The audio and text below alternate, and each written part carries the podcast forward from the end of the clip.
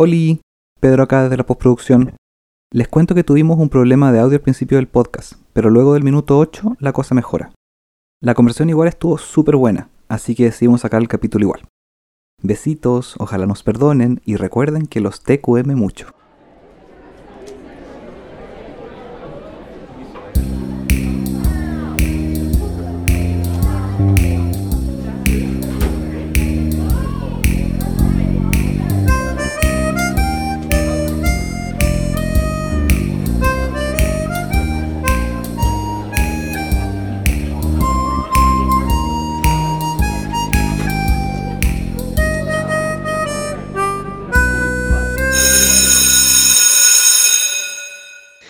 Qué bruto, póngale cero. Bienvenidos amigos a Qué Bruto Póngale Cero. ¿Cómo estás, hermanito? Qué bueno. Echa tu madre, weón. No dormí, no dormí. Llevo dos noches sin dormir. La cuarentena me tiene palollo. Me tiene caliente, gordo y sin dormir, weón. Oh, tenía que hacer esa wea porque... ¿Tú sabes por qué? Porque hoy día vamos a hablar de... Droga. ¡Yay! No voy a celebrar. Ay, hermanito. ¿Cómo estás tú aparte de ¿Duro? emocionado? No. Eh, disclaimer, todo esto fue simulado. Yo no le hago a las drogaturas.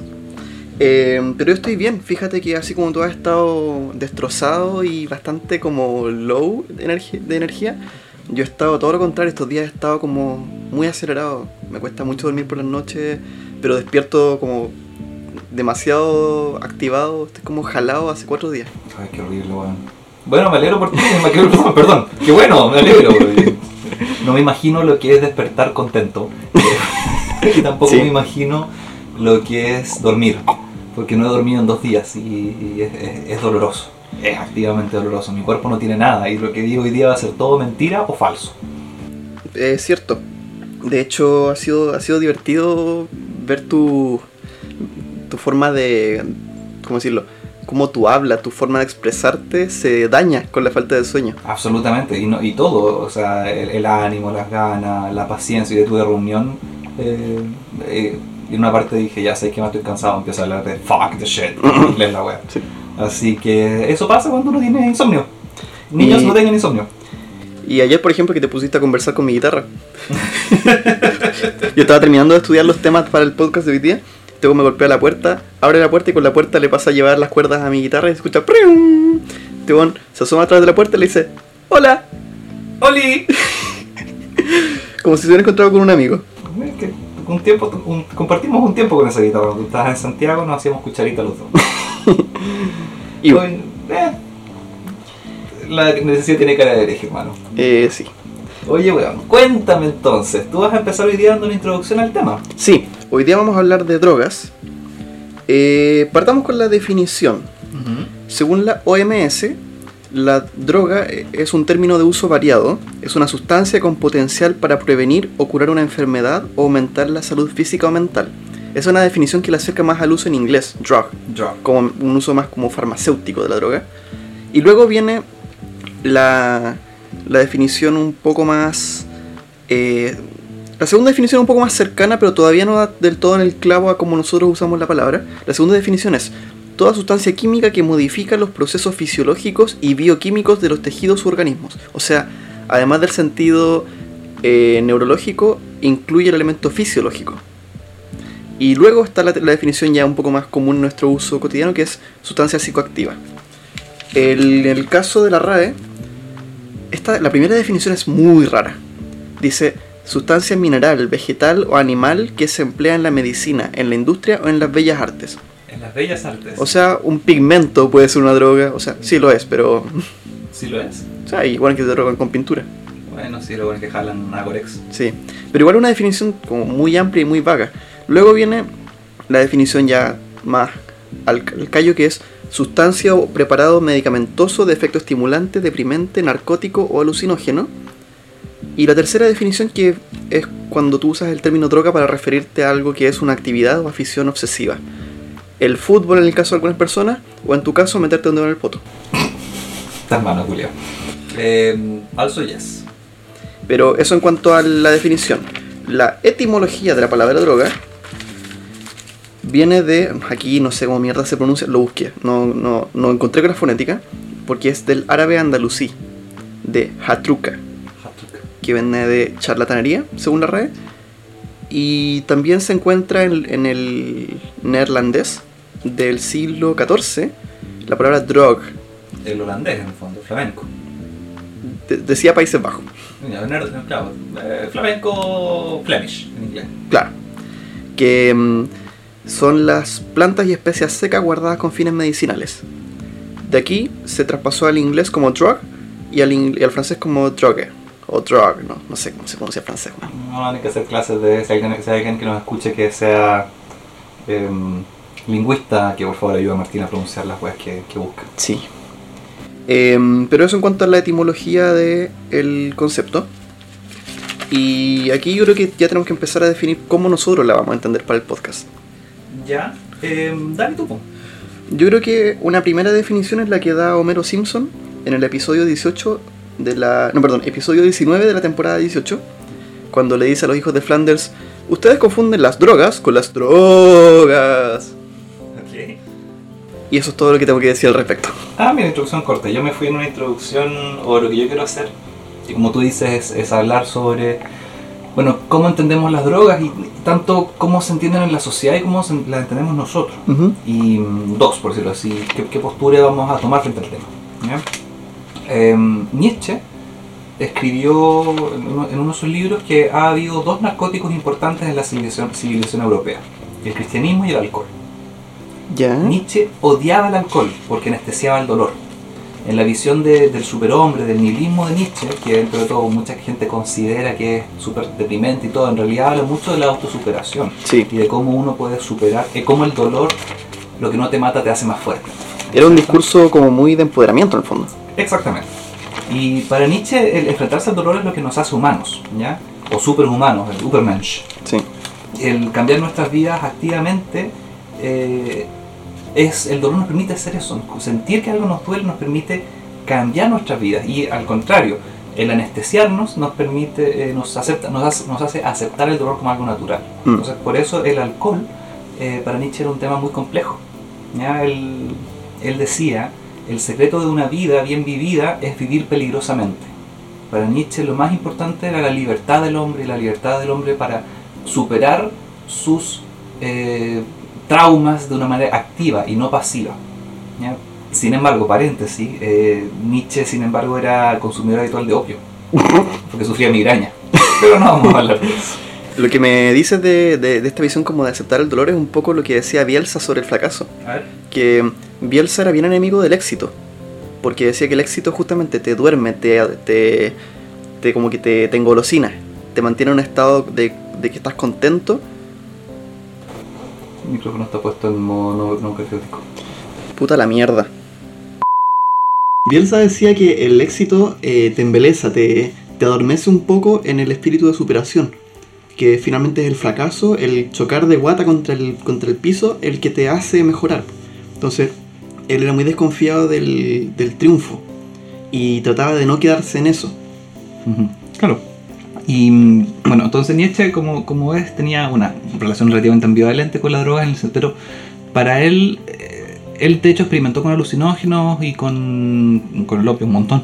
eh, y tuvo experiencias súper psicodélicas vamos a hablar un poco de psicodelia, o yo por lo menos quiero tocar el tema de la psicodelia en algún momento. Eh, pero para él había este tema de las drogas como, como un evasor, ¿no es cierto? Mm. Como una posibilidad de dormir la vida. Y ahí yo quiero también volver al lenguaje. Sorry. Por ejemplo, eh, happy hour, Claro. la horita feliz. ¿Por qué chucha tenemos una hora, una hora feliz al día? Que es eh, después del trabajo, después de gastarnos la vida trabajando y donde lo que hacemos es tomar copete. Es feliz porque tenemos copete. O sea, ¿por qué tenemos que llamarle happy hour? ¿Por qué no puede ser promoción? ¿Cachai? Eh, Claro.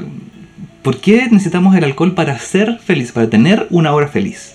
¿Ya? O en el lenguaje también lo que se llama el revive. Claro. La merca, no, que me voy a pegar un revive, ¿cachai? Entonces, eh, en la sociedad en que vivimos las drogas son una forma de meditación. Tomo éxtasis para ir a la fiesta electrónica, me fumo un pito para ir al cine, conozco, yo conozco gente que se mete LSD antes de ir a carretear, weón. Mm. Y yo que tenía experiencia con la psilocibina, que es lo mismo que el éxtasis, eh, lo mismo que el LSD, puta, es distinta la weá. Pues no me lo imagino pegándome un carrete volado con, con LSD, por otras cosas que vamos a hablar más. Pero en el fondo, eh, mucho de la- del uso de las drogas en la sociedad tiene que ver con evitación. Mm. Y si no es evitación, eh, es una forma de supervivencia, tolerar el dolor, ¿no es cierto? Una forma Sí. de, de aguantar esta vida de mierda que llevamos. Me tomo un café para despertar y me fumo un cigarro para cagar. ¿Cachai? Y Entonces, un pito para dormir. y un pito para dormir. O un copetito para no dormir a saltos. ¿cachai? Claro.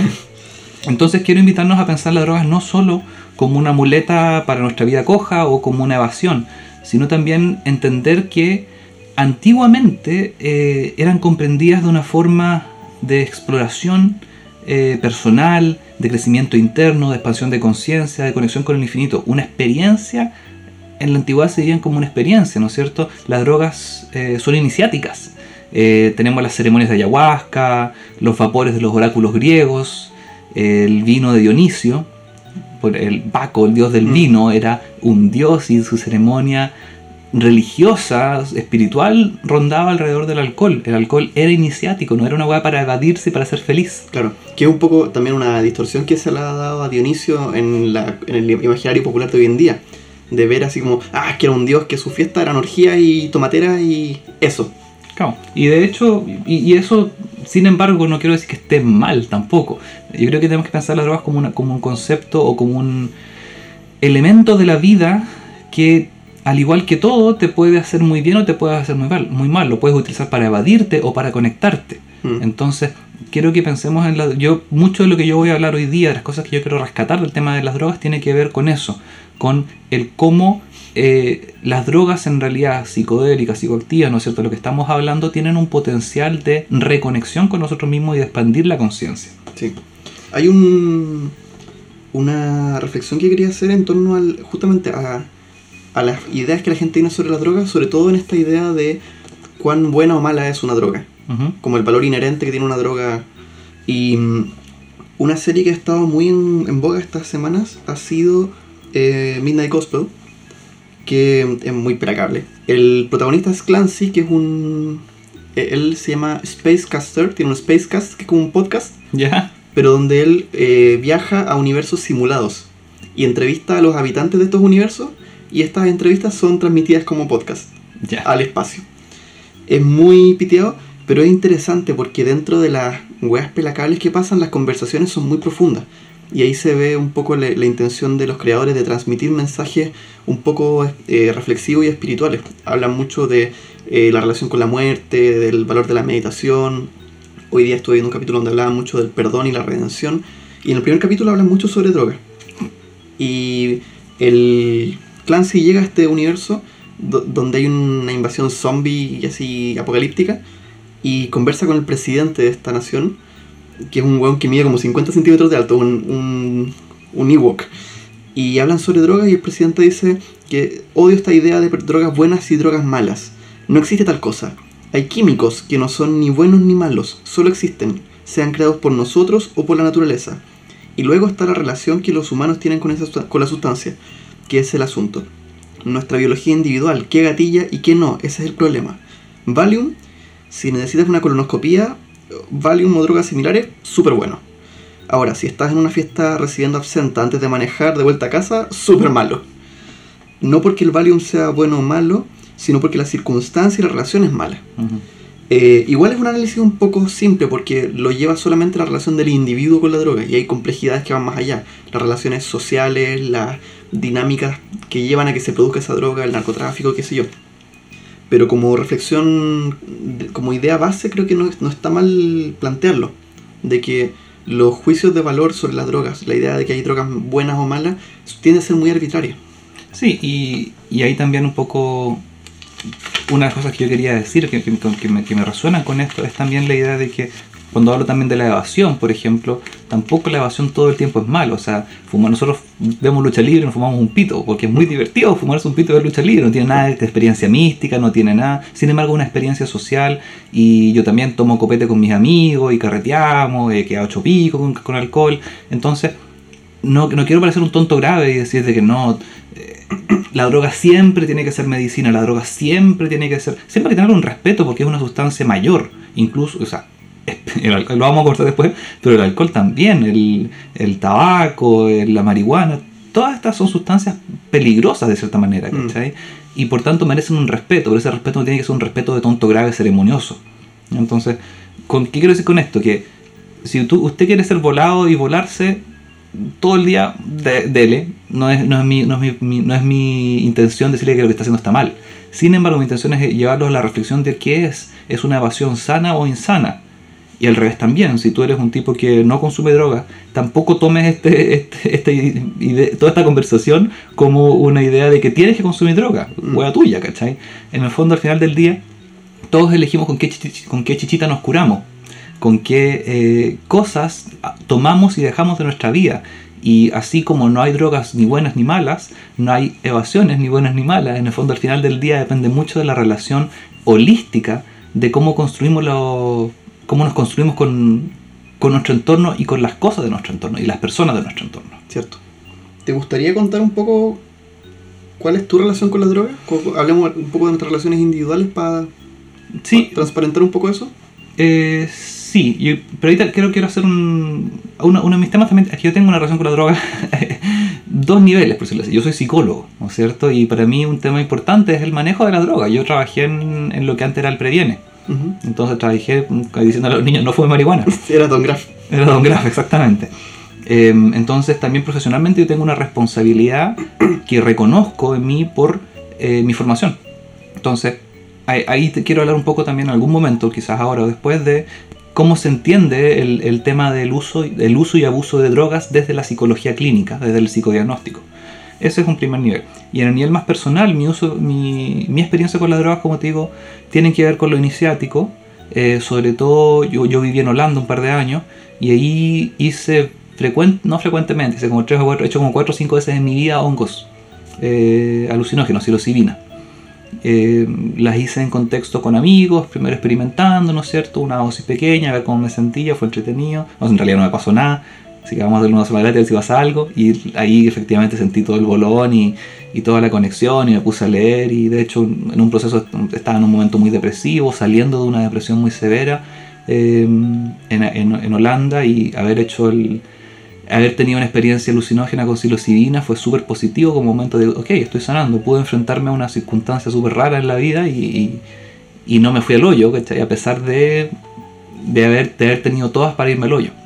Por haber estado deprimido o estar saliendo de una depresión. Entonces, eso es una parte, aparte de eso yo tomo harto. No, ok, no tomo harto. Me gusta tomar harto, esa es la, la razón. Me gusta mucho el ron, me gusta mucho la chela, me gusta mucho el vino.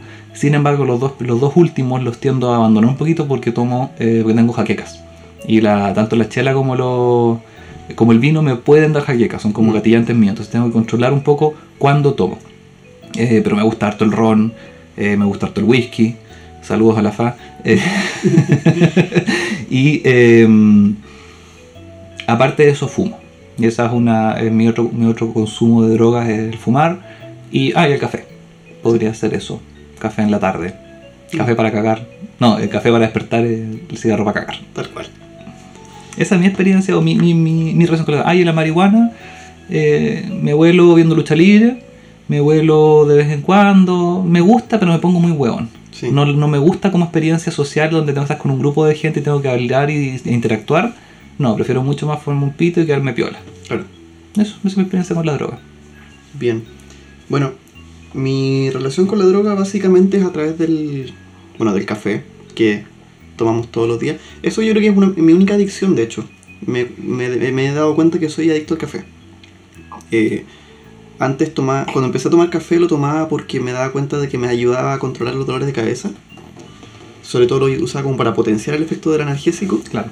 Y, y luego se volvió un hábito y ahora cuando no lo tomo me tiende a doler la cabeza. Entonces como que me ayuda un poco a, a mantenerme equilibrado. Eh, sin embargo, soy neurológicamente sensible a las sustancias estimulantes por el síndrome de Tourette que tengo, del cual voy a hablar un poco también. Eh, y eso me hace tener que ser muy cuidadoso con lo que me he hecho en el cerebro. O sea, nunca he tomado energética y el día que yo me pegue un jale yo creo que me voy a morir. Probablemente no, pero... Pero tenerlo, pe- pensarlo de esa forma me ayuda a no hacerlo. estrellita Mario. Claro, una estrellita Super Mario. Y, y claro, la, la droga que sí he consumido de forma sostenida por varios años es el cannabis. Eh, la fumé harto tiempo, pero hace dos años tuve que dejar de fumarla por problemas respiratorios. Así que ahora solamente la como o la vaporizo. Eh, cuando estuve viviendo en Suecia probé el hachís un par de veces. Eh, pero creo que cabe dentro de la categoría del cannabis, solo que es otro formato y otra concentración, pero es parte de esa familia. Y una vez probé una microdosis de LSD antes de ir a carretear. Todo lo que no hay que hacer. O sea, de nuevo, ahí quiero volver a, a lo que te decía. Yo tampoco quiero sonar como tonto grave de que no, el LSD solo lo puedes hacer. Vos dale también. De hecho, los hongos tienen. El hongo y el LSD como drogas tienen, como tienen un componente eufórico bien fuerte. eh, se puede pasar muy bien con ellos. Sí. No es necesario eh, estarse en la bola meditativa. La droga esa te lleva a donde tú te quieres ir. Si tú Claro. te vas en una bolón interno, te vas en un bolón interno. Si te quieres ir a la onda más artística y pintar o ver o escuchar música, te vayas en esa onda. Y si querés carretear y pasarlo bien y reírte mucho, también lo puedes hacer. Sí, pero mm, claro, o sea, entendiendo eso, y lo pasé muy bien porque además fuimos a carretear a una peña mapuche, en el hogar mapuche de la UFRO, donde la cantidad de estímulos que habían eran, o sea, tenías de todo, tenías olores de la- que venían de la cocina, tenías música, tenías el pasto, eh, a nivel sensorial fue una experiencia muy bacán. Pero también podría haber sido mucho mejor si, si lo hubiera tenido un poco más de respeto, yo creo. Me- me- yo me doy cuenta de que en su momento, igual era pendejo, no la respeté tanto y eso hizo que la experiencia que ya fue bacán, pero no fue todo lo buena que podría haber sido. Más que eso fue lo que fue, ¿cachai? O sea, no, no, la, no la llevaste a los aspectos más psiconáuticos de la, Mm. de la droga, que, que es algo que voy a conversar. Ya. Eh, el último tema. Em, pero en el fondo, claro, tú viviste la experiencia del, del LSD como acompañándote en un proceso de, de- en, en experimentar las cosas de una manera distinta, pero no la llevaste a experimentarte a ti mismo y a tu conciencia y a tu estado mental de manera distinta. Fue Claro. más como el mundo externo y darse cuenta que el pasto es muy verde.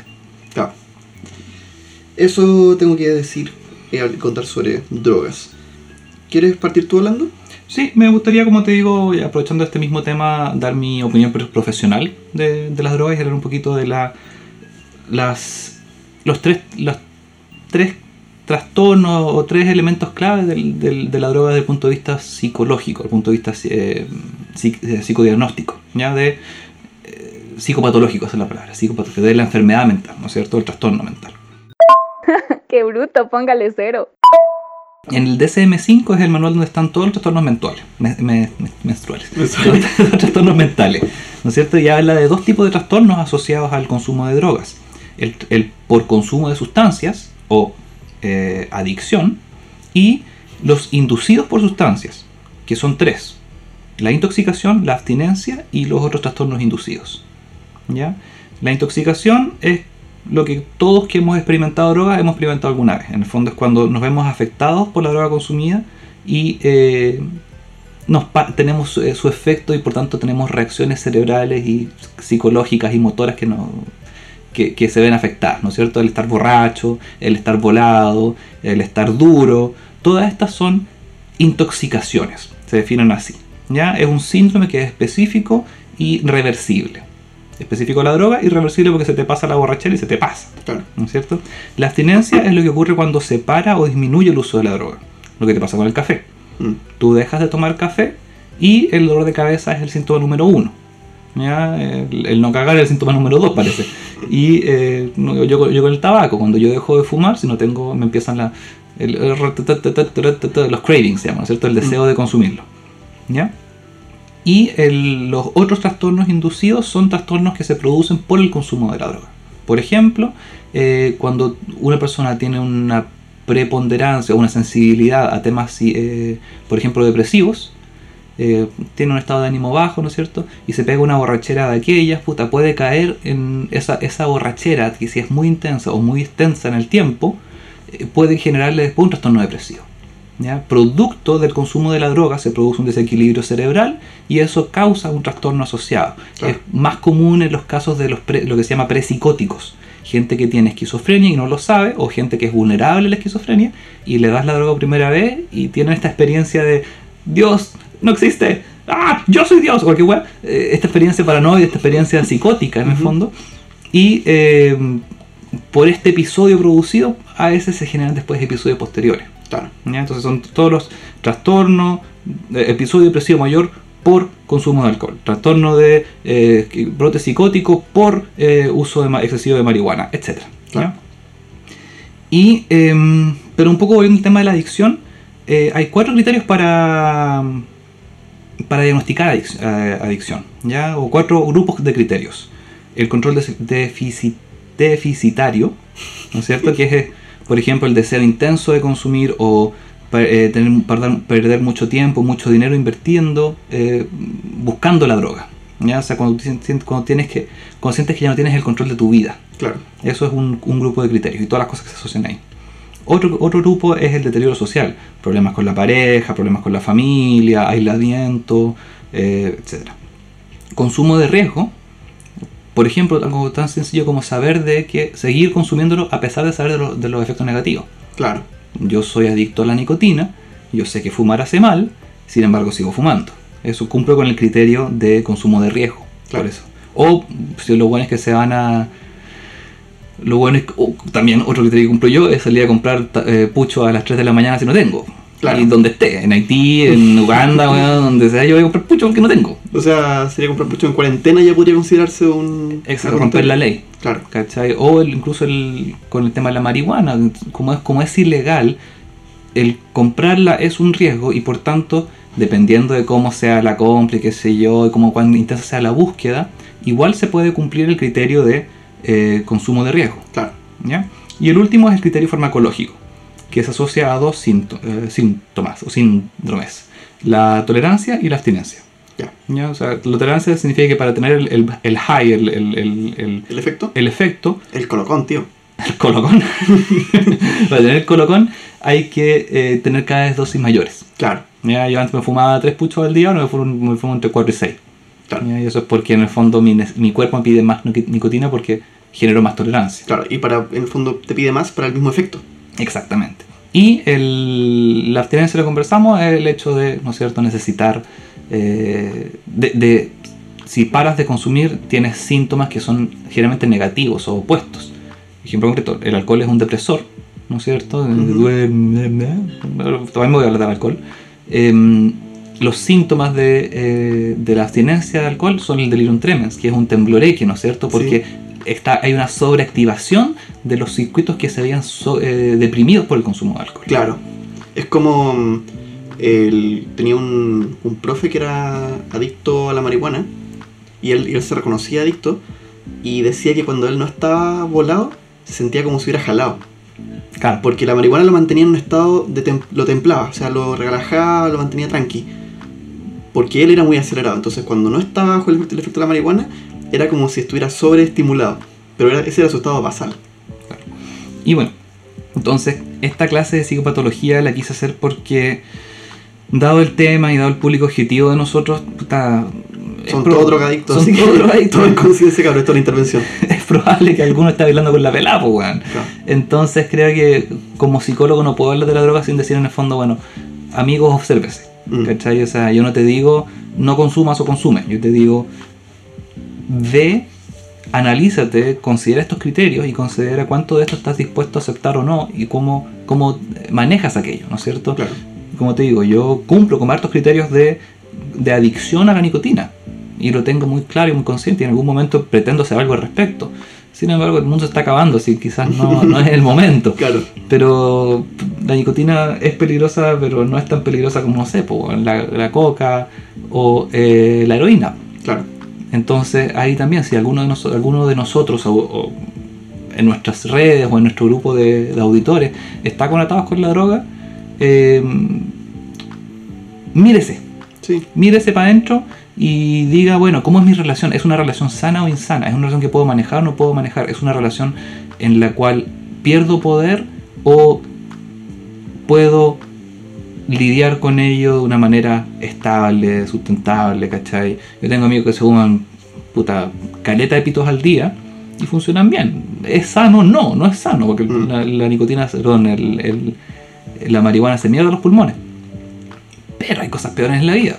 Claro. Entonces, obsérvense y digo, seamos críticos nosotros mismos con nosotros mismos y con, con, en- con nuestra relación eh, con el entorno y con las cosas del entorno, incluidas las drogas. Ahí también, eh, tiene mucha complejidad en la, este examen, encuentro yo, porque ahí está también el tema de la funcionalidad, por ejemplo, de que tú puedes ser un adicto de mierda, ser un weón así totalmente esclavo de su vicio, y aún así ser un weón completamente funcional, exitoso y que algo que se ha hecho mucho con el alcohol.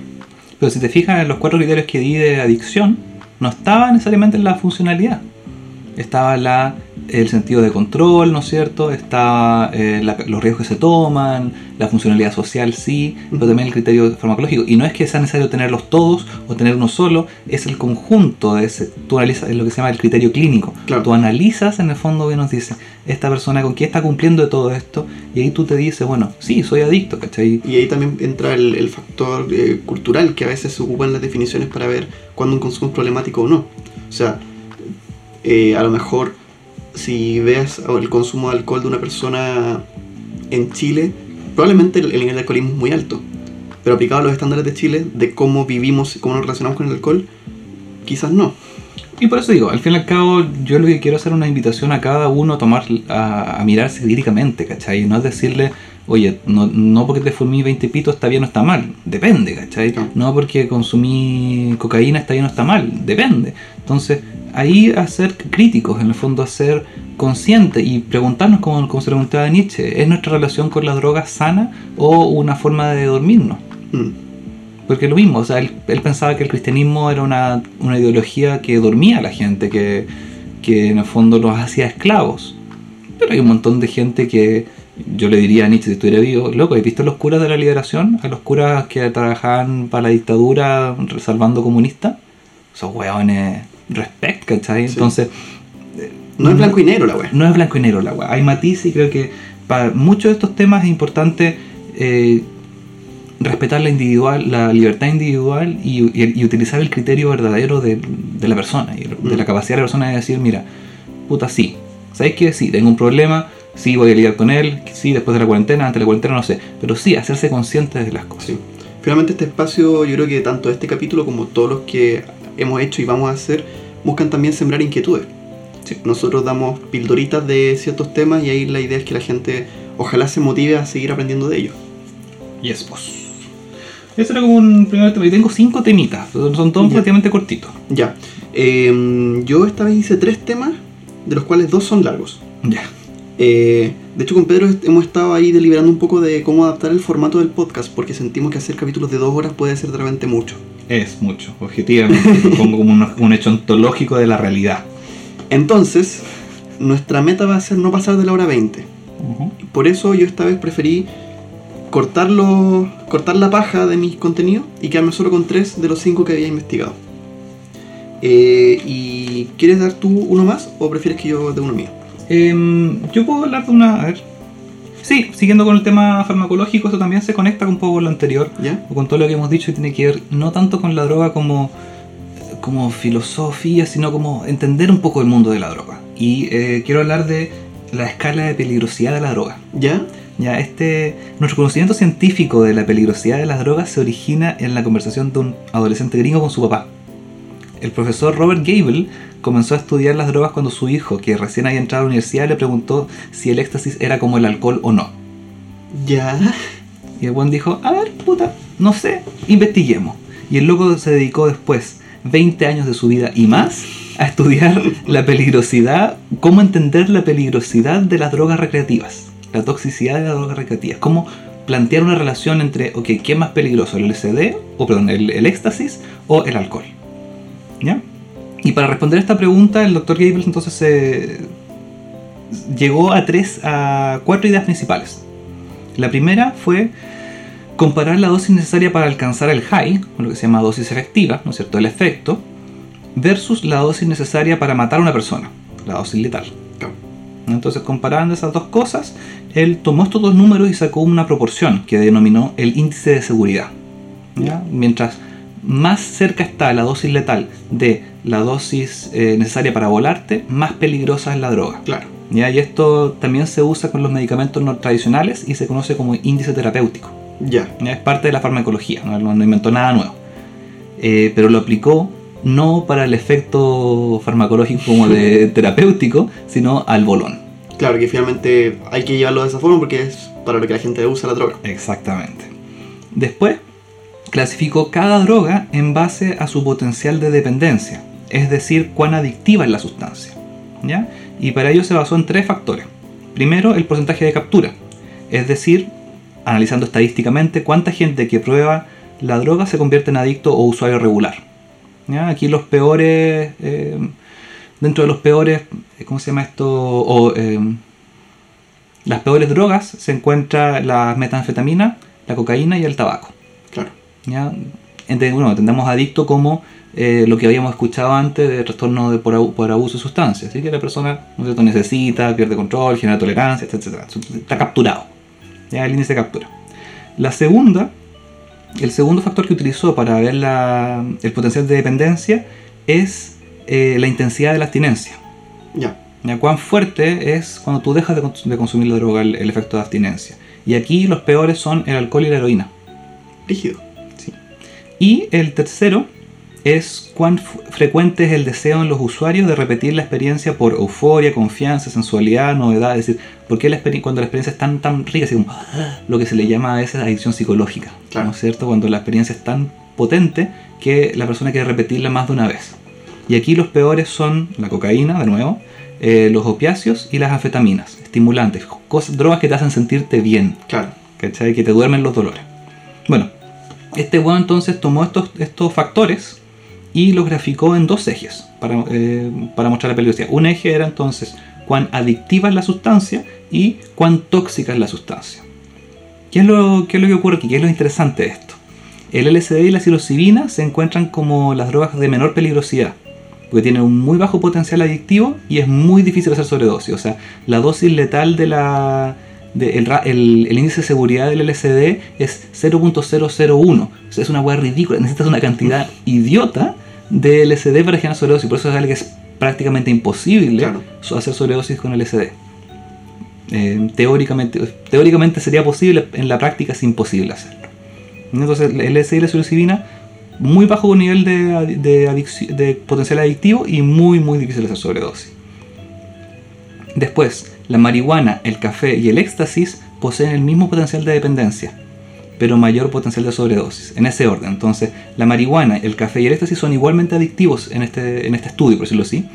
Sin embargo, es más fácil hacer sobredosis de café que eh, la, do- la dosis letal de café que la dosis letal de marihuana. Claro. Y al, al revés también el éxtasis es mucho mayor peligrosidad en ese sentido. La dosis necesaria versus eh, para el high versus la dosis letal, el éxtasis está mucho más cerca que en las otras dos sustancias. Entonces el éxtasis tiene ese nivel adicional de peligrosidad. Claro. Pero a nivel de adicción son relativamente parecidas. ¿Ya? Eh, otra cosa que me llamó la atención es que el alcohol presenta uno de los índices de seguridad más bajos. ¿Qué significa eso? Es muy fácil hacer sobredosis. Mm. Es, de hecho, la dosis necesaria para, para eh, hacer sobredosis, intoxicarse con alcohol, versus la dosis necesaria para estar feliz, en el fondo, es, es, bueno, son- es ridículo. Realmente es ridículo lo fácil, lo, cuánto bailamos con la pelada tomando copete, weón. Oye, y, pero estos índices solamente in- incluyen la, la peligrosidad por sobredosis, no por muertes accidentales asociadas al consumo. No, solamente el índice de peligrosidad por dosis letal versus dosis... eh, Ni tampoco por posibles interacciones entre Nada, nada. Ya. Entonces es muy, muy, muy clínico, muy de blanco y negro. Muy de laboratorio. Muy de laboratorio, exactamente.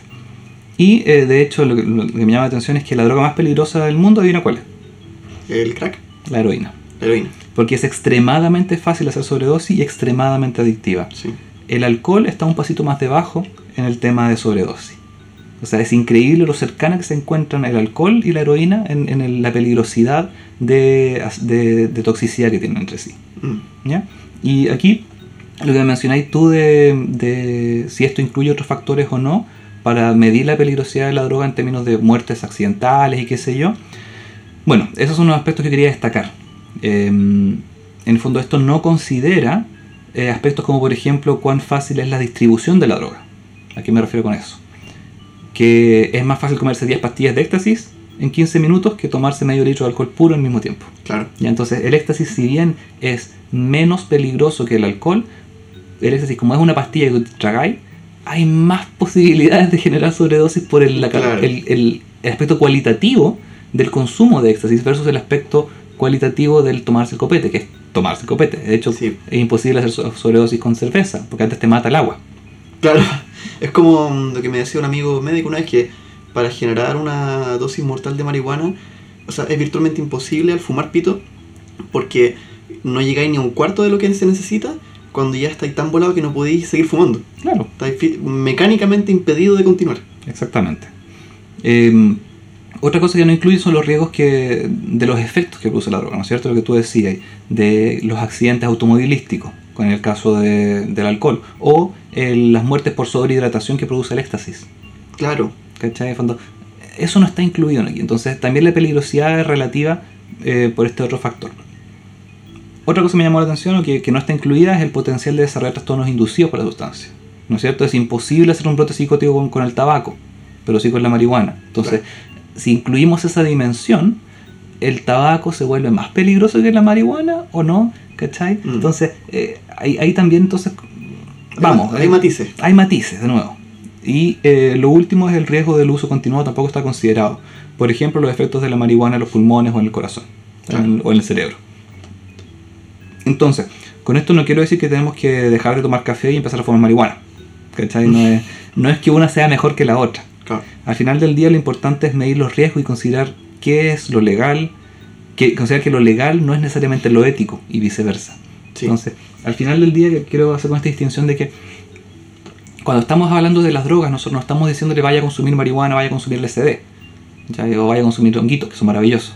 Lo que estamos diciendo es, estas son las cosas que existen, estas son las relaciones que existen entre ellas y el conocimiento científico, en mi caso lo que estoy diciendo, el conocimiento científico plantea estas relaciones. Claro. Y la relación de, de legalidad que tenemos de el LSD o la psilocibina versus eh, el alcohol o el tabaco, si lo vemos con, la- con esta tablita, es ridículo. Sí. Entonces, ahí creo que es importante que, que- que eso, eso esté en consideración.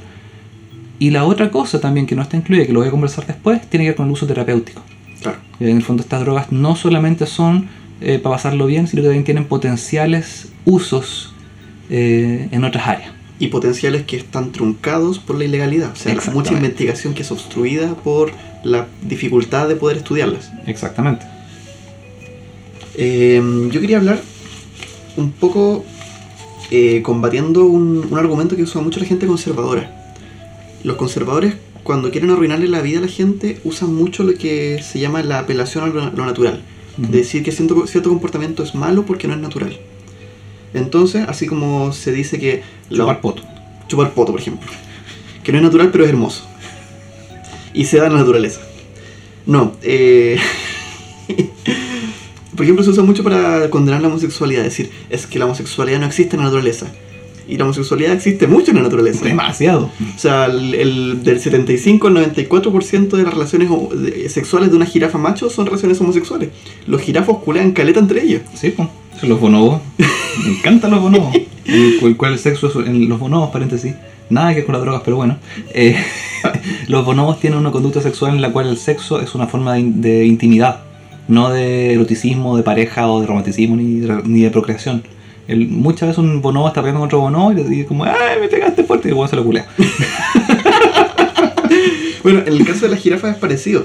Ya no estamos desviando del tema, pero el- la jirafa, cuando el macho se, se aproxima a la hembra, lo primero que hace es eh, intentar frotar su cuello contra ella. En, en el sexo de la jirafa el cuello es un factor muy importante. Mira, tenía una polola de jirafa. Como decía Cano Saavedra, una vez vi una película porno de jirafas que se llamaba Garganta Realmente Profunda. No, entonces el macho se aproxima a la jirafa a través de contacto de- con el cuello y si la jirafa responde, le va a frotar su cuello contra el de él. Van a ser como un cogote cruzado. Sí. Y luego la jirafa, para oficializar la aceptación, le mea la cara. Sí, la verdad es hay que sabía que había mucho, mucha orina filia en, en la Y luego de la Golden Shower, este macho previamente aceptado eh, queda como a la espera, porque la idea es que la jirafa hembra seleccione a varios machos y va a rechazar a otros tantos. Y una vez que hay unos tres o cuatro seleccionados, ellos pelean entre sí. Y se culean. Primero se agarran a cogotazo, se Sí. pegan con el cuello, se empujan, pero es como, más que golpes, como que se empujan, se van como Sí. arrastrando el poncho. Y finalmente ya, hay un vencedor de la pelea. Y para buenarse, tienen sexo entre ellos. Y después del sexo homosexual de reconciliación viene el sexo procrea- procreativo entre el macho y la hembra, que es lo que a los conservadores le hace feliz. Entonces, bueno, argumento no natural. Ya. Entonces, ent- entendiendo que muchas conductas humanas sí se encuentran en la naturaleza y eso no, no argumenta ni a favor ni en contra de eh, las conductas humanas cuestionadas, me gustaría hablar sobre animales que se drogan. Muy bien. Qué bruto.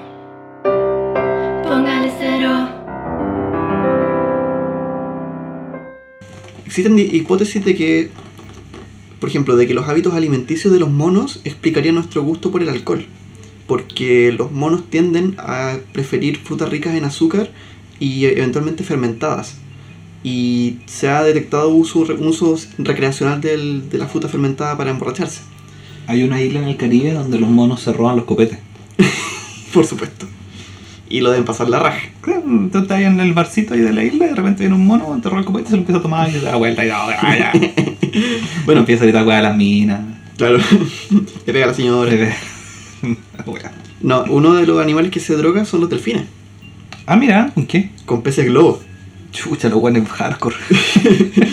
Este, este comportamiento fue detectado por Lisa Steiner, que es una bióloga marina, en los años 90. ¿Ya?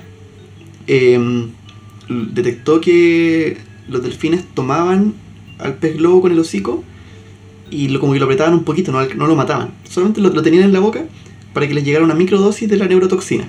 Entonces no morían, pero quedaban terrible locos. Y se iban pasando el pez, el pez globo entre ellos. ¿Con, con, con quién comparte un pito? Se pasaban el pez globo, estaban así 20, 30 minutos y luego dejaban que el pez se fuera y el pez quedaba libre, se escapaba. Y lo bueno es todos locos. Eh, bueno, algo que se dice de la, de la experiencia alucinógena es que mirarse al espejo es una wea muy brígida.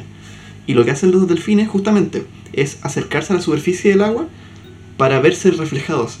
Y están así horas, enteros locos mirándose al espejo. Este comportamiento fue registrado por la BBC en 2014.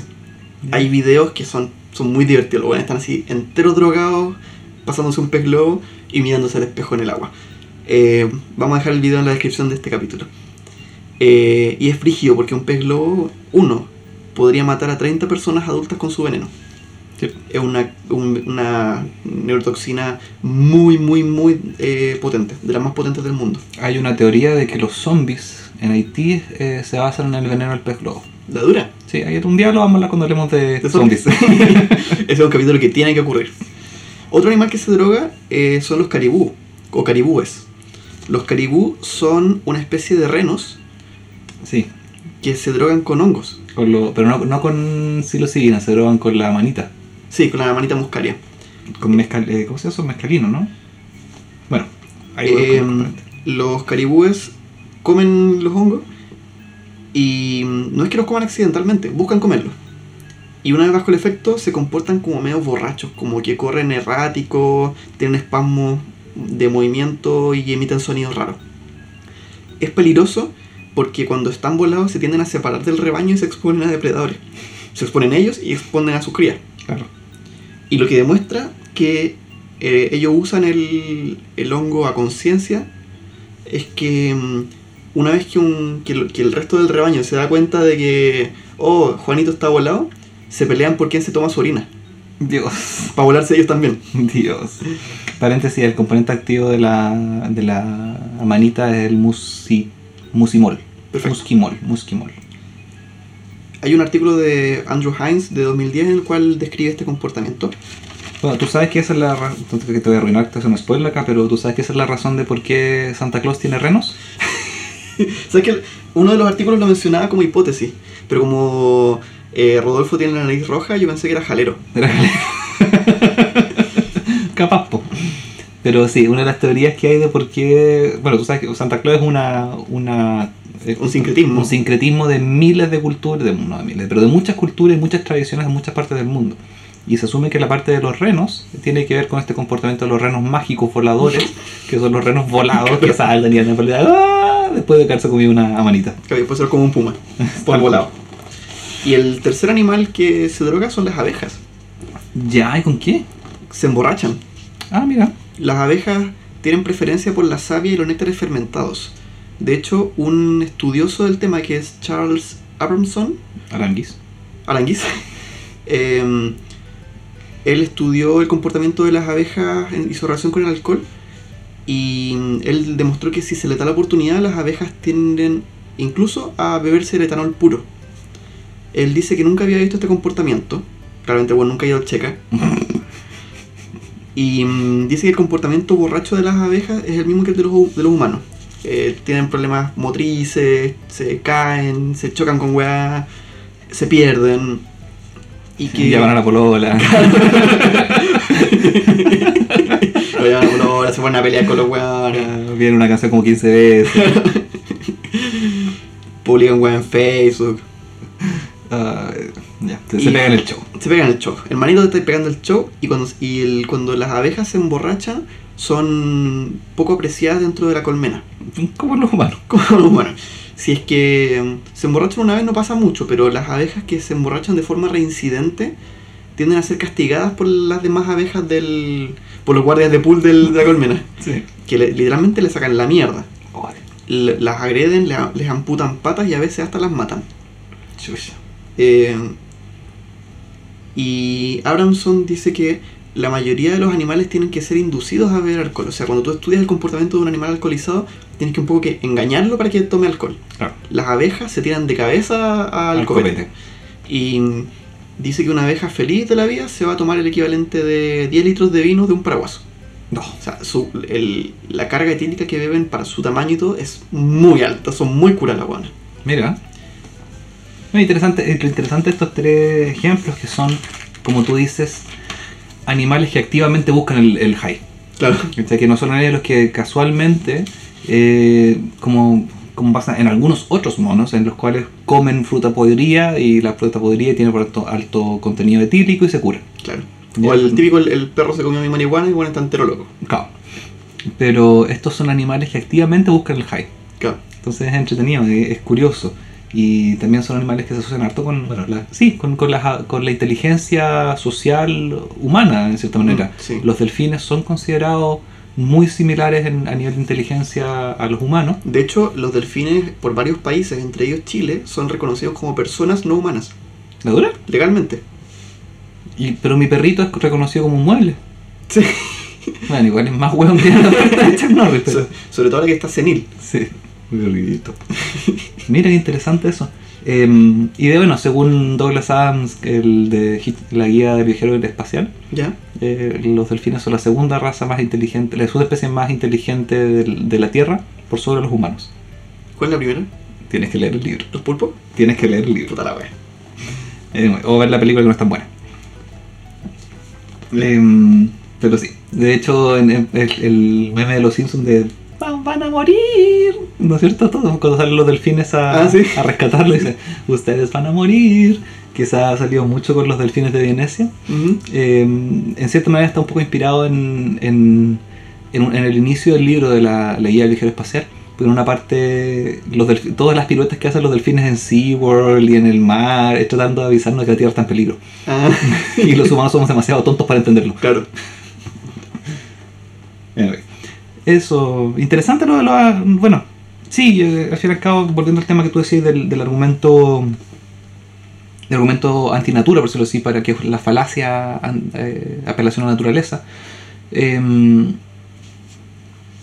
demuestra de nuevo que nos- nosotros como, como especies biológicas hemos evolucionado con las drogas como alguna como parte de la, de la vivencia del mundo, parte de, Claro. parte de vivir en la Tierra, en esta Tierra es que el sol está arriba, eh, la noche llega después de 12 horas, no sé cuánto, y hay drogas. Mm. Ah, Son vivencias universales para todo organismo vivo. Sí, pues, es interacción con el medio finalmente. Claro, Entonces, eh, efectivamente, yo creo que ah, nosotros hemos tratado de, al igual que las abejas, legalizar o eh, legislar sobre el uso de las drogas, pero al final del día eh, lo que tenemos que tener conciencia de que no podemos ignorar el tema. Claro. No, Eh, no podemos eliminarlo como práctica. Y como tabú tampoco, o sea, son cosas que son parte de la vida, como lo es el sexo, como lo es el cualquier cosa, ¿cachai? Mm. Cosas que a lo mejor nos cuesta, como es la muerte, como es, eh, no sé, tener frío en las patas. Son cosas que son naturales, de to- que Claro. a todo, a organismo vivo le va a tocar vivenciar. Y, y estos son ejemplos que nos recuerdan de que el ser borracho, o el ser volado, o el mirarse al espejo, son experiencias no únicamente humanas. Tal cual. Tu turno, hermanito. Mi turno. Hablemos del copete. Hablemos de copete. In vino veritas. ¿Conoces esa expresión? La he escuchado, pero desconozco a quién pertenece. Es una frase griega, no, latina, eh, que significa en el vino la, la verdad. Ujú. ¿Ya? Eh, in vino veritas, in aqua santitas. Hay una- un montón de explicaciones, frases distintas, pero es esta idea de que cuando uno toma, uno dice la verdad. Ya, los curados no mienten. Los curados no mienten o el- los borrachos y los niños dicen siempre la verdad. ¿Ya? ¿Qué piensas tú de esto? Em, tengo. en- entiendo que en, en- en- en su esencia la idea es verosímil, pero la práctica me ha demostrado que los curados igual mienten mucho. Ya. Es, es interesante, ¿no es cierto? Eh, porque el alcohol. Bueno, ¿qué es el alcohol? ¿Qué produce el alcohol en el cerebro? Vámonos ahí y, y vamos a analizar este tema de el, el alcohol y mentir. A mí me pone un poco. mm, ¿cómo, ¿Cómo se llama esta weá cuando. cuando te pones entre depresivo y caliente? Me hace sentir vivo. ¿Cuarentena?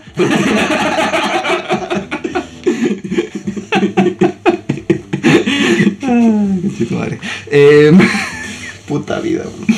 Ya. Mira, el alcohol es un, es un depresor del sistema nervioso. ¿No es cierto? A pesar de que el alcohol muchas veces nos prende y nos pone happy la wea. En, en cierto sentido, el alcohol en realidad es un depresor. Actúa sobre el neurotransmisor GABA, que se asocia con la activación motora y otras weas más. Otra weá más. Le puse literalmente otras weas más en mi script. en mi guion. El alcohol imita este neurotransmisor y te empiezas a relajar, te mueves más lento, hablas más como... Cuando tú dices que te es un depresor, no es que te genere un estado an- anímico depresivo, sino que deprime las funciones. Exactamente. Ent- Pensemos en que todo en el cerebro, o todo lo- lo- el tema de los neurotransmisores, o todo el tema cerebral, se basa en dos conceptos, activación y depresión. Activación es que la cuestión sube su nivel, se excita, pero eso no significa que está caliente el cerebro, significa que se, se, se anima, se, Claro. se pone en positivo. Mientras que la depresión tiene que ver con, con bajar los niveles de activación, calmar los sistemas cerebrales, eh, quitarle tensión o estrés a, a, a esas zonas cerebrales. ¿Ya? Entonces el alcohol, a diferencia, no sé, pues del jale, ¿cachai? Activa, perdón, inhibe el- la función cerebral activando el circuito GABA, que es el circuito que nos relaja, que nos, nos duerme un poquito. Ya. ¿ya? Estoy simplificando, todos los psicólogos me van a odiar, pico. Eh, sin embargo, el alcohol también activa el sistema de recompensa del cerebro. Ya se libera dopamina. ¿ya? Y eso hace que te sientas terrible de happy. Claro. Ahí también happy hour, pico. Bueno, el asunto es que el, el cerebro lo que hace, bueno, el cerebro, el alcohol lo que hace entonces son estas dos cosas. Por una parte, te inhibe ciertas funciones cerebrales, sobre todo en el área motora, y te activa la zona de recompensa. ¿Ya? Y aparte de eso, el, actor el, el alcohol interactúa en otras áreas cerebrales, entre ellas la corteza cerebral, el- la neocorteza, la parte más superficial del cerebro, que se asocia al control de impulso. Por lo que se dice que el alcohol te pone desinhibido. Claro. ¿No es cierto? Lo- los memes de los buenos que agarran mi cerveza y hacen una weá es porque se sienten desinhibidos por el alcohol. ¿Ya? También interactúa con el hipotálamo y la glándula pituitaria, lo que te pone horny, pero ese es otro tema. Ahí está el- libera tus impulsos un poco más primitivos, la calentura, la agresividad. Sí y no. O sea, sí en el sentido de que desinhibe el ciertos, ciertas áreas de control y por tanto todas las cosas otras salen, pero activamente actúa en el, hi- en el hipotálamo y la pituitaria. Por ejemplo, activamente te calienta. Ya. Entonces aumenta los niveles de excitación sexual, sin embargo inhibe la performance, porque el circuito GABA, que es el circuito motor, ¿no es cierto?, se ve inhibido. Claro. Y no se te para. Eh, Exactamente, Whiskey Dick. Em, bueno, entonces con un cerebro, tenemos entonces con esta cuestión un cerebro que está relajado, happy, caliente, pero relajado y happy, ¿no es cierto? Ujú. Y em, con un control de impulsos limitados. Y estas serían las razones por las cuales los borrachos no pueden mentir. No sé para qué mentir, ¿para qué te voy a mentir? No importa, ¿cachai? Y, y sale la wea. Bueno, ¿qué pasa? Suchowski y otros, el 2014 hicieron un paper estudiando esto, si los borrachos mienten o no. Ya. Agarraron a 104 104 voluntarios en un festival científico que tenía barra libre y midieron su tiempo de reacción y capacidad de mentir. Adivinen qué pa- país fue. ¿Cómo- los nombres de lo eran. ¿Cuál es el nombre del. Suchotsky. Supongo de ser ruso. Capaz, pero ahí dónde fue el estudio. ¿No fue en Rusia? No. ¡Holanda! Ah. Por supuesto, segunda opción. Sí. Eh, bueno, cuento corto. ¿Para qué voy a aburrir con explicando la metodología y los tests y qué sé yo? Eh, podemos hablarlo después. Voy a ponerlo en, en las notas del- de la página, el, el artículo si lo quiere leer. Pero cuento corto, no encontraron una correlación entre la capacidad de mentir de los participantes y el alcohol.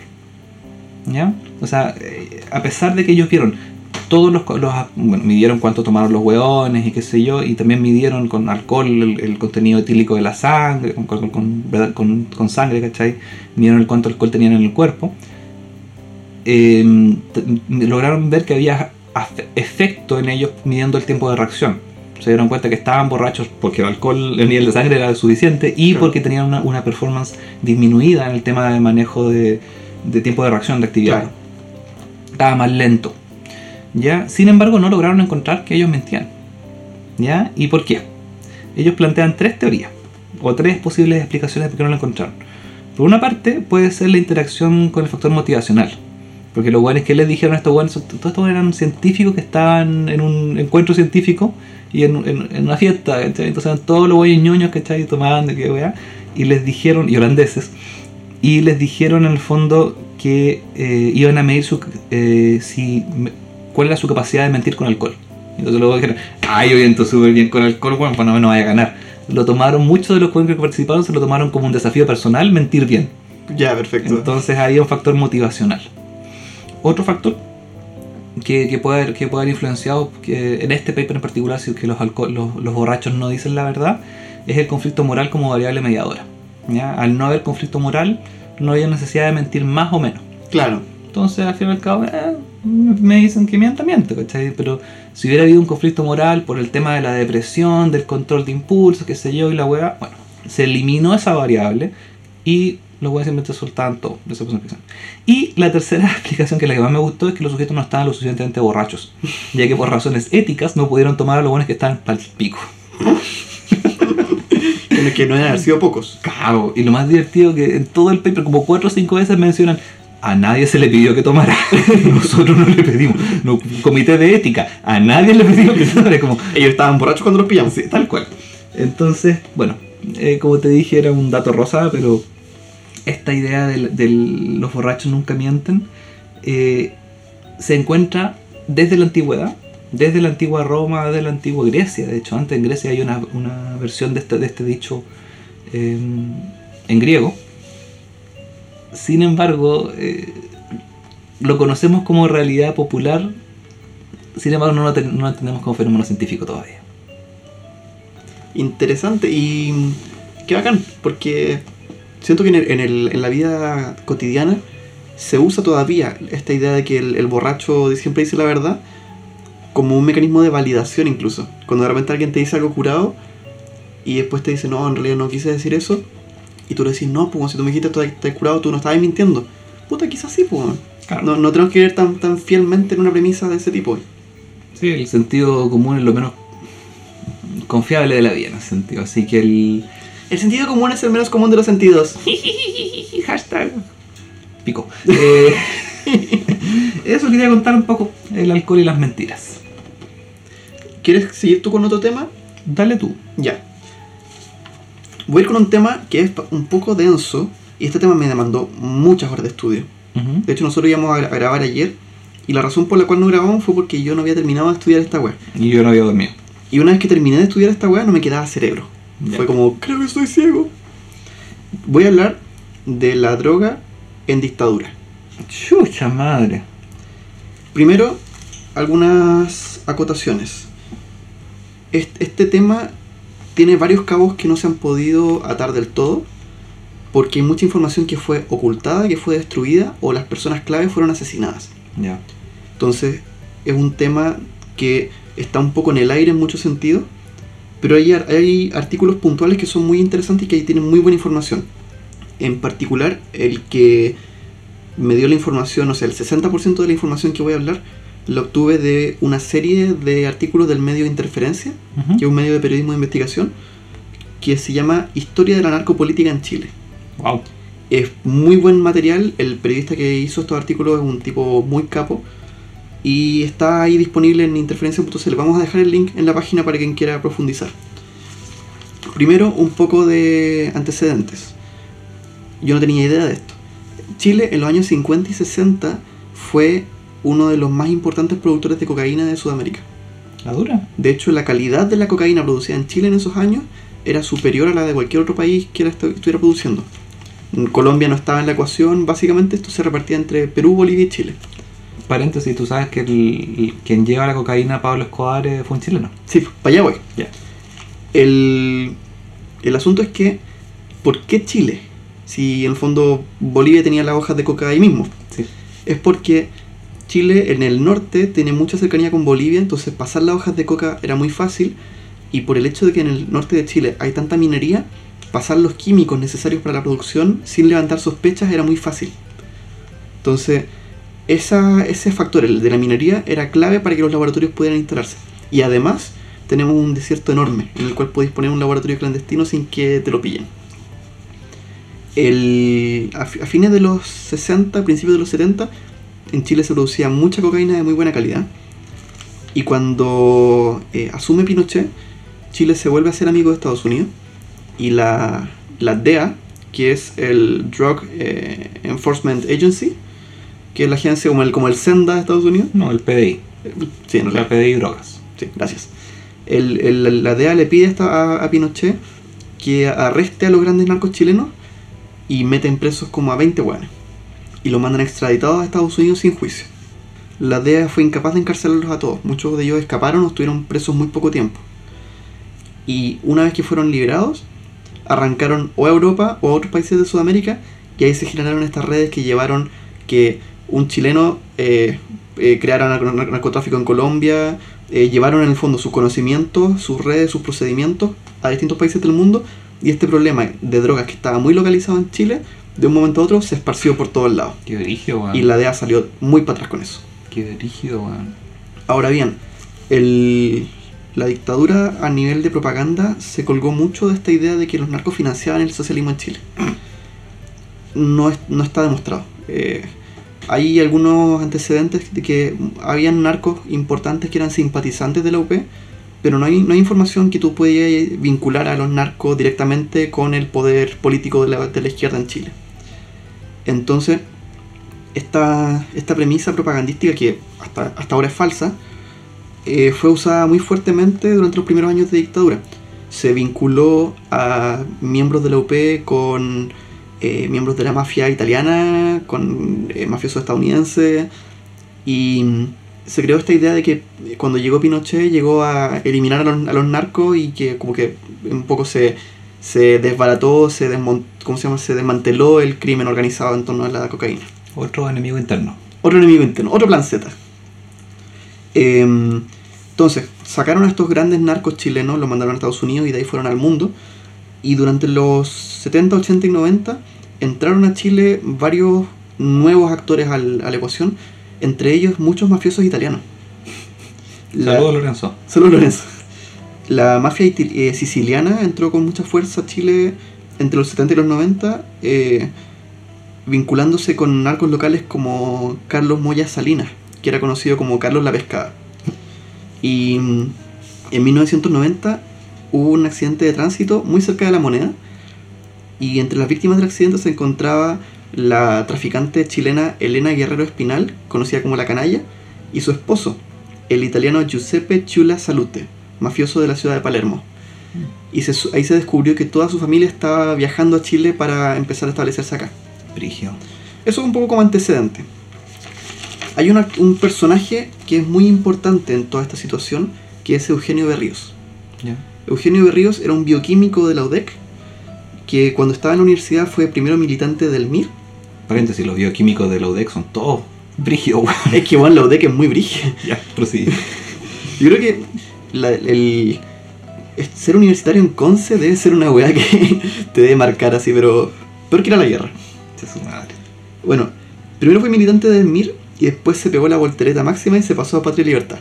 Oh, Dios mío. Y en Patria y Libertad lo empezaron a reclutar para que cuando una vez egresado empezara a trabajar en los laboratorios de la DINA. Nice. En dictadura ladina eh, fabricó mucho eh, sarín, mal conocido gas sarín, Sí. que es un químico nervioso que a, día de hoy es considerado un arma química de destrucción masiva. Sí. De hecho está prohibida a día de hoy. Eh, Chile se armó mucho de drogas químicas en ese tiempo, en parte para usarlo contra opositores. Hubo muchos opositores que fueron asesinados con sarín. Dios. Eh, m- muchos sepultureros de opositores que murieron también en la pasada. Porque obviamente na- nadie te Están dice... expuestos, pues no hay un manual de uso de sarín en. No, en el fondo, que matáis a un opositor es una muerte oscura, mega como oculta. No le van a andar diciendo al sepulturero, oye, ten cuidado porque lo matamos con un arma química. Claro. Ah, claro. Sí, eh, por cu- circunstancias, simplemente eh, era como un, un daño colateral en el fondo para ellos. Eh, y esta producción de drogas químicas fue sostenida y muy abundante en dictadura, al punto que lo que conversábamos hoy día al almuerzo, que en 2018 recién se encontraron dos cajas llenas de ampollas de toxinas butolímicas. Corrijo, fue en 2008. En las, en las dependencias del ISP. Y fueron destruidas 28 años después. Dios mío. O sea, 28 años después de la dictadura. Claro. Eh, y bueno, Berríos trabajó para la DINA y para distintos órganos del, del poder militar en Chile. Y mm, hay va- varias denuncias, entre ellas de Manuel Contreras. El Mamo Contreras dijo que eh, Berríos trabajó en la producción de, de cocaína. Eh, la famosa cocaína negra de la que se habla. Que era una cocaína que se mezclaba con otros elementos para hacerla de color negro de modo que no era detectada en las pruebas de color que se le hacen a la droga y también le tapaba el olor. Entonces los perros no, no podían detectarla. Eh, y esta droga era vendida, o sea, era llevada a Europa, principalmente a Europa, a través de aviones que llevaban armas a países asiáticos. El tema de las armas es otro tema, que también es muy delicado porque cuando Chile se encontró en, al borde de un conflicto con Argentina a fines de los 70, eh, estábamos en medio de un embargo internacional que nos impedía adquirir armas en el extranjero. Entonces la dictadura empezó a fabricar armas en Chile. Aquí entró a la ecuación el empresario Carlos Cardoen, quien vive y es millonario hasta el día de hoy. Cardoen eh, fue muy cercano a la dictadura y junto con la FAMAE, que eran las fábricas de maestranzas del ejército, produjeron muchas armas en Chile. Y cuando pasó la tensión con los países vecinos, Cardoen siguió vendiendo armas a Irak a través de. O sea, vendiéndole armas al, al régimen de Saddam Hussein en, Irak, al Principado de Arabia Saudita, a Gaddafi en Lima Libia. y al apartheid en Sudáfrica. Dios. O sea, el bueno era el proveedor de los más grandes angelitos del mundo en ese Bueno, momento. cualquiera le vendía ese. Puta, no tenía moral el weón. Eh, y el, y esta, esta venta de armas era bastante legal. O sea, es cuestionable, pero era legal. Pero estalló un escándalo en, no- en 1991. Que se descubrió que Chile estaba enviando armas a Croacia, que estaba en guerra contra Serbia. Y enviaba estos containers rotulados como ayuda humanitaria. Y descubrió que estaban llenos de armas Dios mío. en un tiempo en que la ONU había prohibido proveer a estos países de armas porque estaban en un conflicto más sangriento que la mierda. Dios mío. Y este, este hecho es muy serio y fue muy importante en lo que vino después, porque este mm, escándalo demostró que Chile estaba involucrado en tráfico de armas. Y según lo que decía el Mamo Contreras, en el fondo, este tráfico de armas se utilizaba para que la droga, cuando era, o sea, para que cuando las armas eran enviadas a Asia, en esa misma pasada se enviaban las drogas a Europa. Eh, mira, hay muchos actores involucrados en esta web. Así, voy a intentar simplificarlo lo más posible. Eh, pero principalmente hay que considerar que el jefe de adquisiciones de la fama, Gerardo Uber, fue asesinado justo antes de alcanzar a comparecer ante tribunales y justo después de haber quemado muchos documentos inculpatorios. Eh, y mm, otro elemento, otro elemento muy, de- muy delicado fue que cuando empezaron a investigar el caso del asesinato de Orlando Letelier, Pinochet mandó a Berríos a Uruguay. Lo sacó del país y lo puso en bajo resguardo del ejército uruguayo. Y estando allá, permaneció eh, va- varios meses bajo custodia. Primero en, condición de, de protegido, pero rápidamente pasó a calidad de prisionero. Y luego de que el tipo empezó a temer por su vida, eh, intentó fugarse, lo capturaron y desapareció. Berríos era un tipo muy, muy delicado como, como informante porque había trabajado muchos años en la dictadura. Él era el que, en el fondo, él estaba en los laboratorios produciendo toda la weá. Tenía muchas redes con muchos, eh, con mucha gente del, del poder. Y durante sus últimos años se fue volviendo cada vez más inestable. Se volvió adicto a la cocaína, se volvió adicto al alcohol. Cuando se curaba hablaba más de la cuenta. Entonces los milicos empezaron a intentar distanciarse de él. Y así fue que cuando fue recapturado luego de su intento de fuga, desapareció. Se dijo que había intentado vender la información a otros países a cambio de asilo, a cambio de protección. Lo que se, lo que se sabe es que su, cuerpo su cuerpo fue encontrado en 1995 enterrado en una playa en Montevideo. Estaba completamente amarrado y con dos balazos en la cabeza. Se supo que fue asesinado por un soldado uruguayo y por uno chileno. Eh, este caso, que es muy turbio y tiene muchas preguntas sin respuesta, sigue abierto hasta el día de hoy. Y la DEA en Estados Unidos tiene en su poder aproximadamente 3.000 páginas de información relevante en estos casos que se niegan a entregar. Wow. Eso tenía que contar. Che, tu madre, weón. ¿Qué querés que te diga? O sea, uno sabe. perdón. Uno sabe. em, escucha de Mamo Contreras las acusaciones contra narcotráfico, uno tiene una idea, pero más que nada uno lo asocia con, con toda la manipulación de la CIA, todas las torturas y violaciones de derechos humanos cometidas por Timo Saco Wea, Mm. el asesinato de Letelier, entre otras cosas.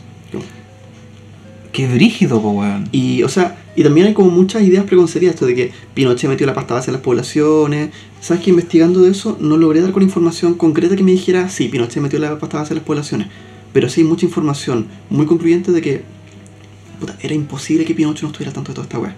M- mucho de su fortuna en estos bancos en Estados Unidos y todo se explicaría por el tráfico de drogas y de armas. O sea, más allá de cualquier otra cosa, independientemente de para no irnos con demanda con la hija de Pinochet, eh, lo, que, lo que está demostrado en este caso es que la dictadura lucró con droga, Sí. activamente.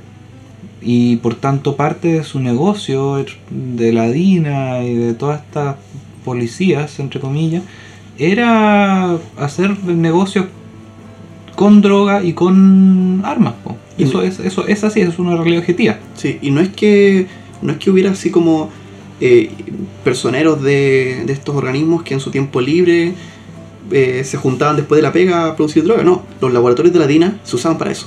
O sea, que, que hubiera eso y armas químicas. O sea, Sí. que hubiera en el, en el Instituto Nacional de Salud Pública eh, Toxinas butolímicas. toxina botulímica, pues, weón. Brígido, ¿cachai? Entonces, es, es cuático. Y lo que dices tú ahora de, de Pinocho y, y la pasta base en las poblaciones, claro, o sea, aunque no lo haya hecho directamente para desestabilizar y generar un problema y dejar dormido a la clase obrera para que no se levanten en armas y se den cuenta de los grilletes que llevan puestos, Ujú. el simple hecho de que estés teniendo laboratorios con droga, ¿cachai?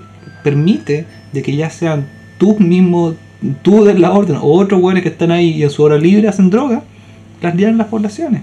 O sea, y si la mejor cocaína la hacíamos en Chile en los años 50, o sea, uno más uno es dos, ¿cachai? O sea, Y además habiendo eh, en el fondo sacado de la ecuación a todos los grandes narcos, queda todo ese espacio, todo ese, ese campo para operar y tú tenés todo el poder. O sea, son condiciones que una cosa lleva a la otra. qué brígido, weón. Sí, el, como te decía, el artículo de interferencia está muy bueno, es mucha información, eso sí. Aquí hay muchos otros actores involucrados y que hay terroristas internacionales, es una wea de locos. O sea, en estricto rigor con esto, por lo que podemos decir es que Chile tiene una cultura de narcotráfico en su ADN. Sí, Nosotros somos un país de narcotraficantes, de, de- donde es fácil encontrar gente que sabe de narcotráfico, que a nivel masivo, mundial. sí, o sea, como te digo, Chile fue el gran productor de cocaína de América durante 20 años. Qué cuático, weón. Me pregunto, bueno, y ahí la pregunta ya esto, demándenme en el fondo, ¿cuántas de las, de las riquezas actuales están asociadas a, a droga? Mm, por las familias poderosas. En el fondo tenemos un montón de familias, un montón de, de elites que, que tienen plata truchamente. Mm. ¿Cachai? El mismo weón, ¿cómo se llama este weón de las, de las armas? El Cardón. Cardón, ¿cachai? Bueno, es que han hecho su riqueza con negocios que uno dice, me suena un poco turbio. Mm. Eh, ¿Cuántos de esos estarán también metidos en drogas, pues, weón? No. Porque a mí me pasa con, con la droga de que es vista, es criminalizada, es asociada en Chile con eh, la clase baja, con el microtraficante, con los inmigrantes colombianos que traen cuestiones, a los venezolanos, los ecuatorianos, los peruanos y qué sé yo. Es visto en la microescala y se, se asocia, yo asocio como inconscientemente o, o naturalmente la droga a la clase más baja, a la clase más obrera. Y lo que tú me estás planteando en realidad son elites políticas, elites de la dictadura que, y de, de antes que hicieron vida con hicieron vida y obra con la con la cocaína Mm. y la pasta base. Entonces es cuático pensarlo así, que al fin y al cabo el problema de la droga no es un problema de las clases bajas, en realidad un problema que nace en una elite económica que tenía el poder y el conocimiento para hacer esta weá. Tal cual. Y, y el hecho de que la droga estalle o, o golpee más fuerte en, en las clases bajas no es un problema en sí, sino que, o sea, es un problema en sí, pero sobre todo es un síntoma de otras problemáticas asociadas a la exclusión social, a la pobreza, pero el, detrás de eso hay un hay un, un poder, hay una ¿cómo decirlo? un aparataje que no ocurre en la población, ocurre mucho más arriba. Qué brillo, weón. Y yo creo que al fin y al cabo, chicos, si usan droga, si usan cocaína, acuérdense que están usando droga de Pinochet. ¿sí? Así Yo que- siempre he dicho, o sea, estamos manteniendo una postura de, del fondo de que cada uno sabe qué hace con su vida y con su cuerpo, pero personalmente yo creo que la cocaína es una droga que prospera en un sistema ultracapitalista como el nuestro. Es la droga del capitalismo, o sea, es una droga que te lleva a producir y a consumir. Claro, en realidad. Qué cuático, weón. Que, pero no, nunca había considerado la- las conexiones de la dictadura con el, con el narcotráfico y con la, con la droga. Es una, una arista bastante poco explorada y que, mm, como te digo, eh, lamentablemente falta mucha información. El, el Mamo Contreras en el fondo soltó estas pepitas también un poco a cambio de favores judiciales, Se fueron informantes de la CIA, po. sí. Pero eso tenía que contar. Cuático. Oye, ¿cuánto llevamos? Llevamos una hora veinte. Dejémoslo aquí y curemos los otros temas. Qué mushpa, póngale cero. Ya llevamos una hora 23 minutos, creo que es una buena extensión para un capítulo. Sí, no, y independientemente de eso, creo que es, importante darle la. eh, ¿Cómo se llama esto? La solemnidad a, a los temas. Ya yo te hablé pura hueá hoy día, pero. Soy dale de abejas que se emborrachan. Pero este, por ejemplo, es un, un tema que creo que merece ser eh, reflexionado y digerido. ¿Ya? Pero, antes de irnos, quiero que hablemos del feedback. ¿Sí? ¿De qué nos han dicho nuestros auditores? Exactamente, eh, recordarles a todos los chicos y chicas, a todos los brutos, que eh, tenemos, un- está la página, que bruto.pobletalacr.me, va a estar en los show notes de nuevo, eh, o en las páginas, aparecen todas las web. Bueno, cuanto- eh, en esa página hay una sección de comentarios, pueden hacer comentarios ahí, o pueden escribirnos a nosotros en alguna de nuestras redes y weas.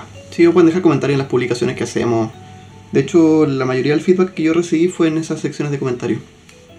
Yo también. Pero recordad que la página existe porque en el fondo igual se puede prestar para la conversación y la discusión. ¿eh? Cuéntame, ¿qué feedback tienes? ¿Sabes qué? No sé qué mierda escuchará la gente. Quizás escuchan el podcast de Checho Irane con Gonzalo La Carrera en Radio Agricultura, no sé. Pero mm, han sido bastante positivos. Al- al- con respecto al capítulo de la semana pasada, que fue eterno de largo, Sí. eh, los comentarios fueron de que se pasó rápido, de que, de que es- estuvo entretenido. A nivel de contenido, ¿alguna retroalimentación, alguna aclaración, alguna reflexión de algún editor? Eh, no realmente, mis amigos son menos exigentes que los tuyos, parece. Ya. Sí, yo tengo un par de comentarios que recibí que, quiero un poco rescatar porque me parecieron súper interesantes y creo que el, sentido de, este, de, esta conversación post capítulo no es tanto felicitarnos por hacer las pegas bien, sino más bien rescatar la reflexión y, revolver los temas y, incluir a los, a los auditores en la conversación. Entonces, un primer tema a destacar es que un amigo mío, el Rodrigo, de Costa Rica me mencionaba que con el tema de los esports, dos cuestiones súper entretenidas. La primera, que él tiene un primo que es el mejor de Centroamérica en Street Fighter. Brígido. ¿Y qué es lo acuático de esto? De que el loco no puede mejorar más por dos razones. Uno, ya, porque ya es el mejor de, de Centroamérica, pero cuando quiere competir con gringos, eh, no tiene, no tiene, no tiene un, un compañero de, de sparring, de combate en, en Claro. Centroamérica. Y él le ganó todos los hueones. Entonces, la única opción es competir con gringos, o europeos, o chinos, o japoneses, o lo que sea, coreanos. Y la hueá es que no puede por el, por el lag y por el ping. Mm, Entonces, esa me parece una cosa súper interesante de cómo en el fondo, eh, en cierta manera, sobre todo en ciertos juegos competitivos que tienen que ver con la velocidad de reacción, te ves muy limitado por la conectividad. claro. Y en, en, en- en contexto latinoamericano que vivimos nosotros, nuestro internet no es extremadamente rápido. No. Como decía el papá de Tony Stark. Hijo, la tecnología de mi tiempo me limita. Claro, tal cual. Y en cierta manera este cabro está viendo ese proceso de que puede ser el mejor de Latinoamérica, pero eso no, de Centroamérica, pero eso no lo va a ser el mejor del mundo nunca. Mm, Porque necesita seguir compitiendo, necesita seguir practicando. Y no puede hacerlo por temas de tecnología. Brígido. acuático. Entonces, esa es una opción que me pareció súper chora. La otra que me pareció también muy interesante es que él, eh, bueno, los que nos movemos, en- los, que nos, los que somos jugadores y nos movemos de país en país, eh, eh, hemos vivenciado esto algunas veces, de cuando te metías a un servidor gringo a jugar versus un servidor chileno versus un servidor europeo, hay distintas culturas y formas de jugar. Sí. Este cabro juega harto Rocket League, que es el juego de autos con una pelota gigante, es como fútbol con autos. Ya, sí. Ya, eh, bien entretenido. Y él decía que los gringos juegan mucho más a la individual. Mientras que los europeos juegan mucho más en equipo, son peores. Los europeos que, con los que él, que él juegue, qué sé yo, tienden a ser bastante más malos a nivel de habilidad de juego, pero juegan más en equipo, entonces se protegen más. Y eso es lo asociado al fútbol. Claro. A cómo el fútbol se entiende en, en- en el, el soccer, el fútbol, el deporte de, de ch- chutear a la pelota, se entiende como un deporte colectivo. Claro. Mientras que en Estados Unidos, por una cultura más individualista y también por deportes más individualistas, eh, la pericia individual, la pericia del jugador, tiende a priorizar. priorizar. Entonces yo le decía que efectivamente es un tema que no conversamos cuando hablamos de los esports y es súper choro. Y, y se ve en todo. En- también se ve en el fútbol y otras weas, pero Sí. eh, es, es entretenido ver cómo a pesar de estar en una sociedad globalizada, ¿no es cierto? A pesar de estar metidos en la internet, ¿cachai? En el mundo electrónico, que es un mundo sin cultura, sin barreras, donde bla, vemos cómo se afecta por temas tecnológicos y eh, de, de lag en el fondo y por temas propios de la cultura. Eso me pareció muy choro. Así que Muy gracias, interesante. gracias Rod por la, por la reflexión. Y eh, el otro comentario que quería destacar es la Majo, que, que fue nuestro primer hate mail contra mí por eh, echarle chuchada a Harry Potter. Así que no, pero gracias por, por los comentarios, no, fiel auditora. Y mm, mis opiniones son mis opiniones, me las meto donde me corresponden. Te la saca y te la metes por. Sí, exactamente. Y. mm, nada, nos toca solo despedir a nuestra fiel audiencia. Cuídense, nos vemos la otra semana y espero que este episodio les entretenga y entreduque. Adhiero. No se droguen mucho y si se drogan, no manejen. O sea, quédense en su casa por la chucha. Sí, que drogas sí. en su casa. Sí. Viaje, viaje con la droga. Eso. Tenga, bueno, de hecho, paréntesis, voy a, voy a cerrar con esto. El concepto de psicodelia o de experiencia psicodélica no necesariamente requiere la droga. La respiración, la música, el arte, el moverse, hay formas de desarrollar eh, experiencias psicodélicas. Así que eh, quienes mucho de lo que hablamos hoy día de conexión con uno mismo y de, de descubrimiento y cambiar el switch puede hacerse con o sin drogas. Ahí cada quien elige su camino. Hay una recomendación que se me estaba quedando en el tintero, weón. A ver. Que esta semana nosotros dijimos ya vamos a hablar de droga y Netflix al tiro, ¿cuál publicidad de Google? Sacó un documental sobre drogas psicodélicas que se llama. ¿Dónde mierda lo tengo? Acá está. El documental se llama Buen viaje, aventuras psicodélicas. Contiene entrevistas a distintos famosos como Sting, Carrie Fisher, Ben Stiller, y todos cuentan su relación con la droga, su experiencia, sus buenos y malos viajes. Y hay una frase de Carrie Fisher que la encontré muy, muy entretenida, muy interesante, porque ella dice, si estás tomando drogas correctamente, no puedes contar una historia en orden. Cerremos ahí. Besitos, los te quiero Se mucho. nos cuidan. Chusi.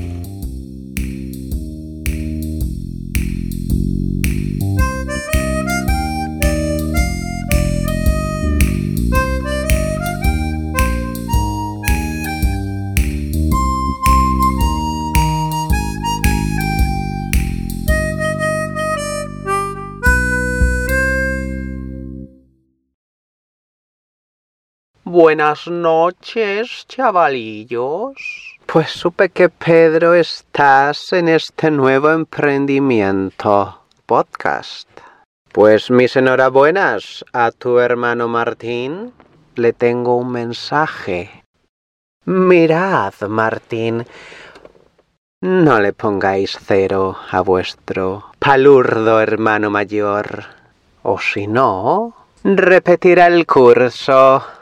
Esa no es una buena calificación para Pedro. Ponle... Pues un 4,5 estaría bien con él. Esa es su calificación. Y que Dios los bendiga.